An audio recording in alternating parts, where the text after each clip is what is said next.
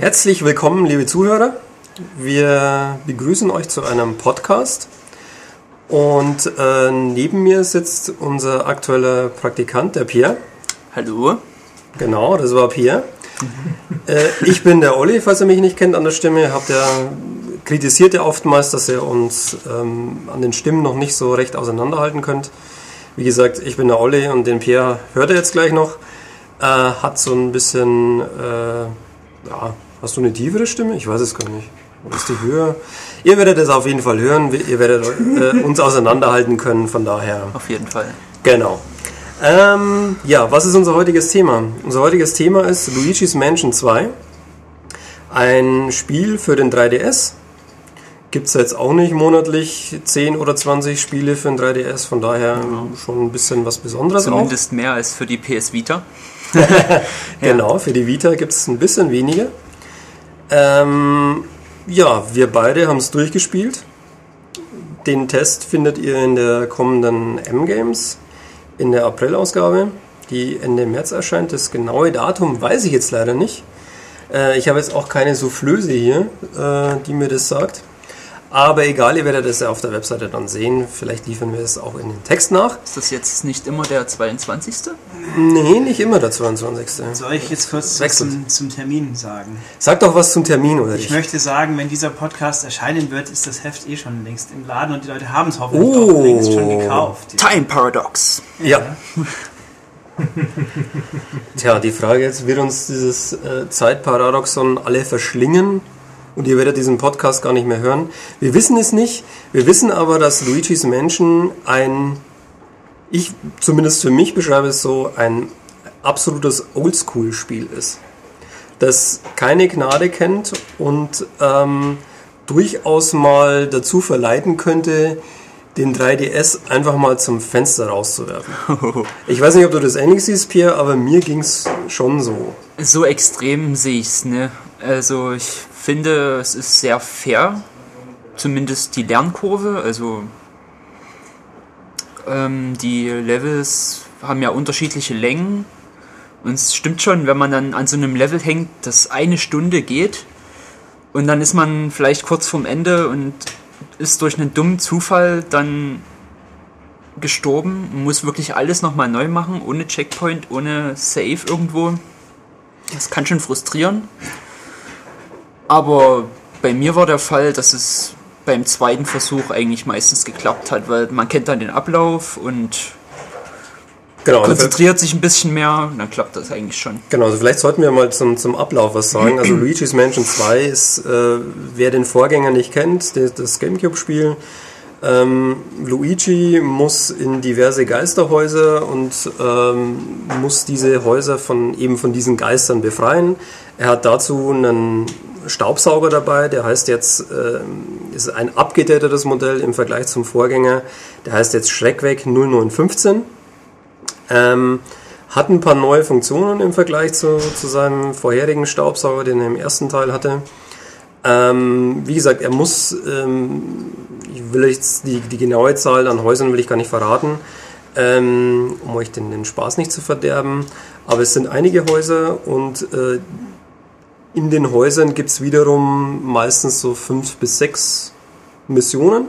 Hm. Und diese Missionen dauern schon mal so 20, 30, manchmal auch 60 Minuten. Ja.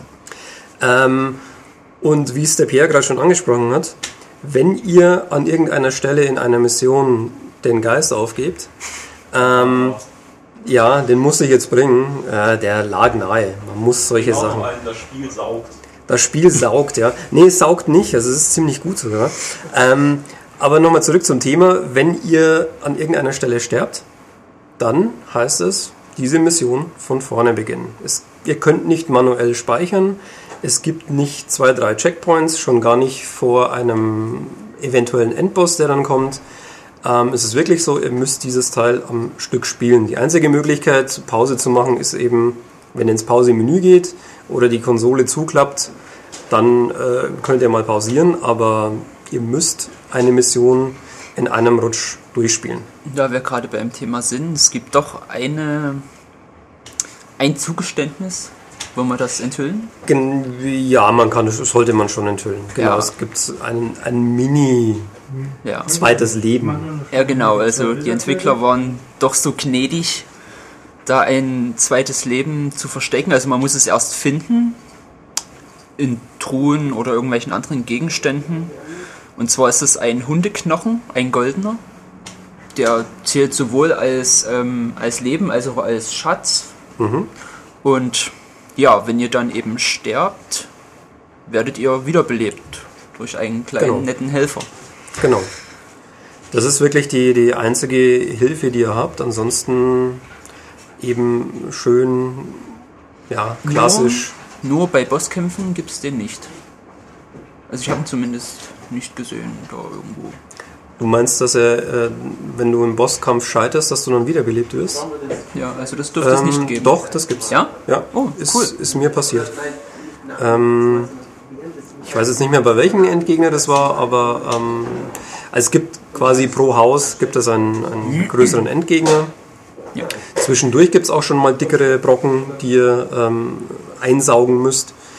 Ähm, ja, ansonsten besteht das Spiel aus Häusern, also Räume erkunden, ähm, kleinere Rätsel lösen, die unter Umständen auch schon mal ein bisschen, ja, ein bisschen knackiger sein können. Zumindest muss man ein bisschen um die Ecke denken oder einfach gut den, die, die äh, Häuserpläne studieren. Ja, Augen aufsperren. Genau. Ähm, es gibt sehr viele Geheimgänge, Sachen zu entdecken, wo es dann Schätze noch abzustauben gilt und so weiter. Ähm, ein schönes, nettes Suchspielchen quasi. Man läuft viel rum, man, man eben erkundet ähm, Geheimräume und natürlich dann einer der Hauptfaktoren noch mit Geistersaugen. Vielleicht magst du kurz erklären, wie sich das anfühlt und wie das funktioniert. Ja, also der Sauger, der Schreckweg, ähm, hat ungefähr drei ähm, Funktionen. Die zwei wichtigsten sind Blitzdingsen Genau. und das Saugen. Also, wenn ihr Geister seht, müsst ihr sie erst mit einem Blitz erschrecken, dass sie quasi stillstehen. Und dann könnt ihr sie erst einsaugen.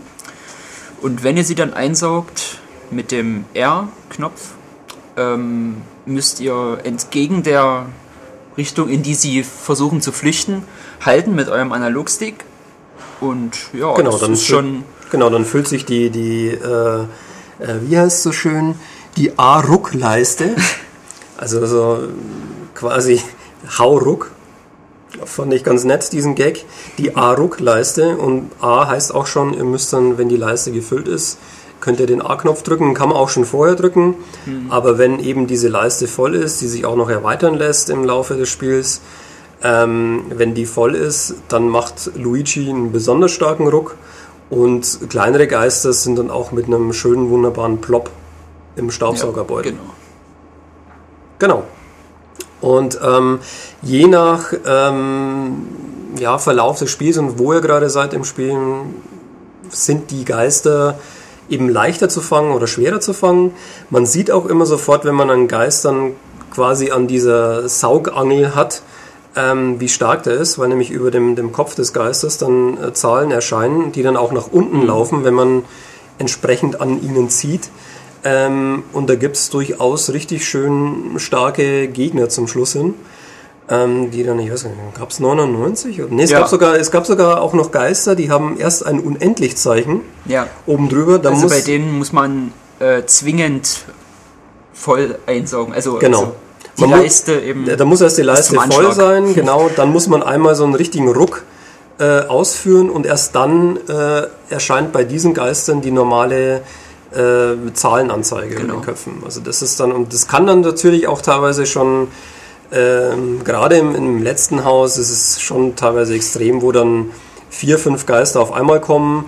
Zwei oder drei von denen haben diese Unendlichkeitsleiste, die anderen haben irgendwie eine 50er-Leiste und dann, äh, dann beginnt der Tanz. ja, mit verschiedenen Angriffsmustern, Genau. wo man dann schon sehen muss, dass man irgendwie sich durchschlängelt. Genau, also es wird dann schon sehr taktisch, das Ganze. Man kann nicht einfach in einen Raum reinlaufen, ein bisschen rumblitzen und dann einfach mal aufs gerade Wohl saugen. Man muss sich da schon eine Taktik zurechtlegen und eben wie Pierre gerade erwähnt hat, Die Geister haben andere Angriffsmuster und da muss man sich schon ein bisschen was überlegen. Genau. Was haben wir denn sonst noch zu sagen zu dem Spiel? Ähm, die Grafik, wie fandest du die? Ich fand die äh, ziemlich gut und ich fand auch den 3D-Effekt ziemlich gut. Mit einer Einschränkung, aber vielleicht magst du erstmal erzählen. Ja, die Grafik ist halt Mario-typisch oder Nintendo-typisch rund.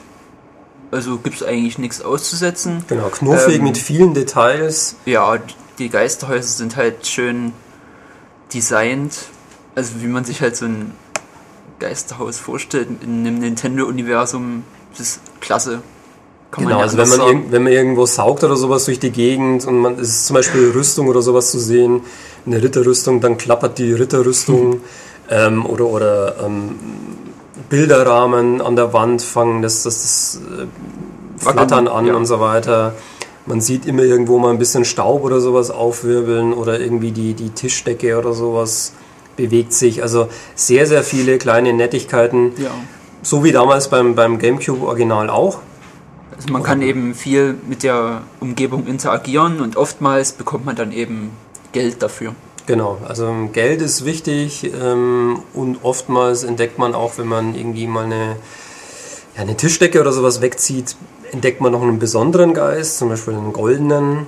Äh, mhm. Äh, und wenn man den goldenen Geist dann rechtzeitig fängt, weil der ist relativ kurz zu sehen und verschwindet dann auf Nimmerwiedersehen.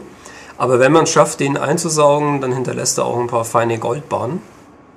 Ähm, ja, ansonsten, was ich noch sagen wollte zum 3D-Effekt, ähm, der sieht an sich, fand ich, echt cool aus hat nur ein Problem, da das Spiel gerade in diesen Szenen, wo man Geister fangen muss, sehr actionlastig ist und man gerne auch mal einfach körperlich die, mhm. die Konsole mitreißt. Ähm, und jeder, der 3DS schon mal gespielt hat und, und, und, in Aktion war und dann weiß jeder, wie das ist, wenn man dann das Display und die Konsole kippt, dass dann einfach der 3D-Effekt zusammenfällt. Ja eher dann auch noch irritiert, weil man dann Doppelkanten sieht und es ist irgendwie seltsam und einigen Leuten wird vielleicht sogar schlecht davon. Da ist es dann doch meistens so, dass man dann den, den 3D-Effekt abstellt. Aber zwischendurch ähm, sollte man den immer wieder mal ausprobieren, weil es sieht einfach cool aus. Es ist richtig schönes 3D-Comic-Flair, das ja, Ganze. Kann man machen. Also ich persönlich habe es nur in der ersten Stunde oder so benutzt, weil mhm. ich habe ja persönlich keinen 3DS und ich kenne das halt nicht so Mhm. Ähm, aber ich habe dann auch schnell gemerkt, dass eben wirklich dann auffällt im Kampf und habe es dann halt permanent ausgelassen, weil es sieht zwar schön aus, aber es ergibt sich kein spielerischer Mehrwert eben mhm. durch das 3D und deswegen habe ich es ausgelassen. Ja. Mhm. Ähm, ja, was haben wir noch zu sagen? Was ist positiv, was ist negativ? Wie siehst du das? Ähm, da wir vorhin schon bei den Goldborn und all den versteckten Sachen waren. Mhm. Ist vielleicht noch zu erwähnen, dass es ähm, am Ende jeder Mission eine Auswertung gibt. Mhm. Das heißt, man bekommt angezeigt, wie viel Geister hat man gefangen, wie viel Goldmünzen, äh, wie viel versteckte Extras, meinetwegen. Mhm.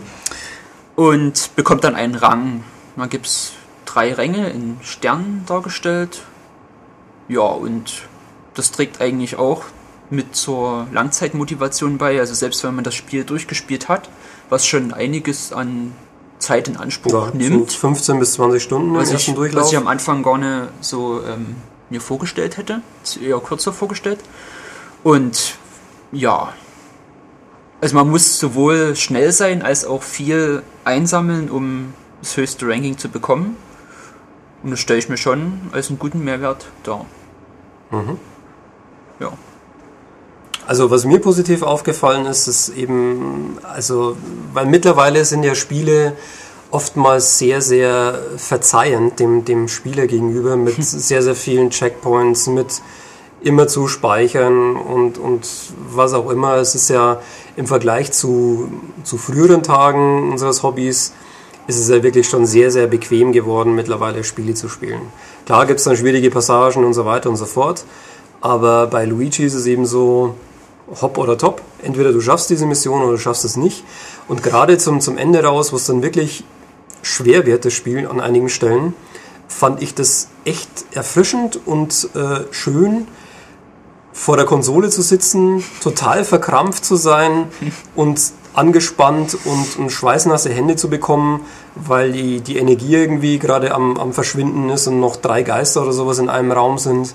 Ja. Ähm, das erzeugt schon wirklich ein, eine sehr, sehr starke Spannung. Und dann das tolle Gefühl, wenn man ein, wenn man wenig Energie hat und dann einen Geist aufsaugt und plötzlich kommt ein Herz rausgesprungen ja. und man kann, man kann doch noch weitermachen. Also man hat doch noch eine Chance. Ja, also, also es ist, es ist schwankt zwischen, zwischen frustrierend und richtig große Befriedigung, weil man sagt, wow, bin ich geil, ähm, ich habe es doch noch geschafft.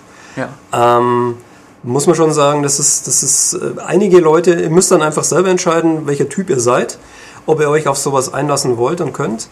Ähm, wenn ihr sowas mögt, dann sollte man da schon mal einen Blick riskieren, weil an sich ist es ähm, also was Luigi dann letztendlich äh, doch von einer sehr hohen Wertung abhält, finde ich, ist, dass sich das Spielprinzip, dieses Saugen, Rumlaufen, Erforschen, relativ schnell wiederholt und letztlich doch dann irgendwo ein bisschen abnutzt. Also gerade weil die, die Spielzeit eben mit, mit fast 20 Stunden sehr hoch ist, fehlen mir einfach auf Dauer ein paar spritzige Ideen.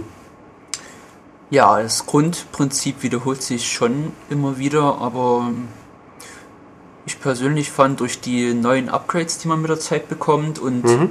ähm, einige Level-Ideen eben, dass man jetzt mal was anderes machen muss, um weiterzukommen, fand ich schon okay. Also mir wurde es eigentlich nie langweilig. Mhm. Vielleicht noch eine letzte Sache, äh, weil wir Grafik schon erwähnt hatten, Spielprinzip und so weiter. Was noch fehlt, ist der Sound. Da muss ich auch sagen, das ist schon wieder ziemlich cool gemacht und ähm, auch wie, wie damals im Gamecube-Teil, wenn man Luigi ein bisschen stehen lässt, ähm, dann beginnt er eben die, die, ähm, die Hintergrundmusik mitzusummen und einfach um sich selber zu beruhigen, weil er hat natürlich die Hosen voll, der Luigi, der mutigste ist er ja nicht. Er schlottert gern auch mal ein bisschen durch die Gegend und äh, muss sich dann durch das Summen selber Mut machen. Und generell sind die, die Melodien, die im Hintergrund gespielt werden, absolute Ohrwurmgaranten. Ähm, wenn ihr das Teil spielt, macht euch darauf gefasst, dass ihr die Melodien zumindest den Tag über nicht mehr aus eurem Kopf bekommt. Ja, kann ich bestätigen. Also fand ich echt positiv. Ja, das war es eigentlich schon. Ähm, noch mehr gibt es dann im Heft zu lesen. Ähm, ansonsten können wir nur sagen, gutes Spiel. Mhm. Ähm, hat uns sehr viel Spaß gemacht, dauert sehr lange, oldschool. Für ein 3DS mal was Erfrischendes. Ich habe noch eine spannende Frage. Oh, schießen Sie los, Herr Stepberger. Gibt es irgendeinen Indiz, Anlass? Ach, wir haben noch den Multiplayer-Modus, den, den, wir noch erwähnen können. Den, Außer du wolltest jetzt nach dem Multiplayer-Modus fragen. Nee, den, wollt, den könnt ihr gleich auch noch anhängen. Ein Indiz, Anlass, Grund, wieso das Spiel bei uns Luigi's Mansion 2 heißt und der zum, zum hm. komplexen äh, Denken äh, neigende Amerikaner kriegt einen Untertitel spendiert. Dark Moon, ja. Also mir persönlich ist es egal. Äh, Dark Moon, ja, trifft es ein bisschen, was im, im Spiel ja passiert, aber ob es jetzt den unbedingt haben muss oder nicht. Also ich finde, gut, bei Luigi's Mansion 2 finde ich es weniger, äh, ich sag mal, irritierend. Mario Kart 7 hat mir nie einleuchten wollen, wieso man jetzt da unbedingt die Nummer des Teils hinschreiben muss. Mhm. Hätte sich viel mehr angeboten, Mario Kart 3DS, Luigi's Mansion hätte man natürlich auch 3DS sagen können. Mhm. Ich finde es nur ein bisschen kurios, dass wir die komfortable, einfache Nummerierung bekommen und die Amerikaner müssen sich erst einmal überlegen, welches Luigi's Mansion ist das jetzt eigentlich? Das erste oder ist New Moon früher, später hm. irgendwas? Und hier kriegt man eine zeitliche Anordnung. Das ist eine Serviceleistung vielleicht sogar. Tja. Marketingentscheidung, wer kann das schon durchblicken? Wie ja, auch immer. Niemand. Viel wichtiger ist eben noch der, der Mehrspielermodus, den haben wir ja auch ausprobiert. Ähm, im Gegensatz zum, zum Solo-Modus, wo ihr Häuser komplett erforscht und, und, und säubert, gibt es ähm, im Multiplayer-Modus den, äh, muss ich kurz nachschauen, den Wirrwarr-Turm. Hm. Ähm, und da heißt es einfach, sich mit Leuten zusammenzuschließen. Maximal vier äh, Luigis können gleichzeitig äh, spielen. Und dann heißt es immer ein Stockwerk des Turms säubern. Danach gibt es die Abrechnung, wer denn der Beste war, wer am meisten Kohle gesackt hat, wer am meisten Geister gesaugt hat und so weiter und so fort. Und ähm, ja, im Prinzip ist das der, der Mehrspieler-Modus. Also Ja. ihr könnt jetzt nicht sagen, wir wollen den Solo-Modus Koop spielen, das geht nicht.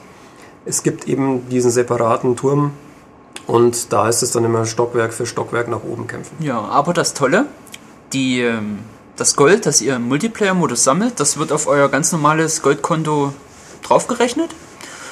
Und Genau. deswegen würde ich schon sagen, wenn, wenn ihr Leute habt, die das Spiel auch haben, dann spielt ruhig mal zwischendrin den Multiplayer-Modus, anstatt am Ende. Genau. Weil so könnt ihr davon halt profitieren. Genau, denn noch ein letzter Tipp von mir. Ähm, Geld ist in dem Spiel wirklich wichtig, ähm, vor allem gegen Ende hin. Und ähm, ja, mehr will ich dazu gar nicht verraten. Ja. In diesem Sinne, das war's von uns. Ähm, ich hoffe, ihr hattet Spaß beim Zuhören. Vielleicht habt ihr auch sehr viel Spaß beim Spielen. Und in diesem Sinne sagen wir Tschüss. Ciao.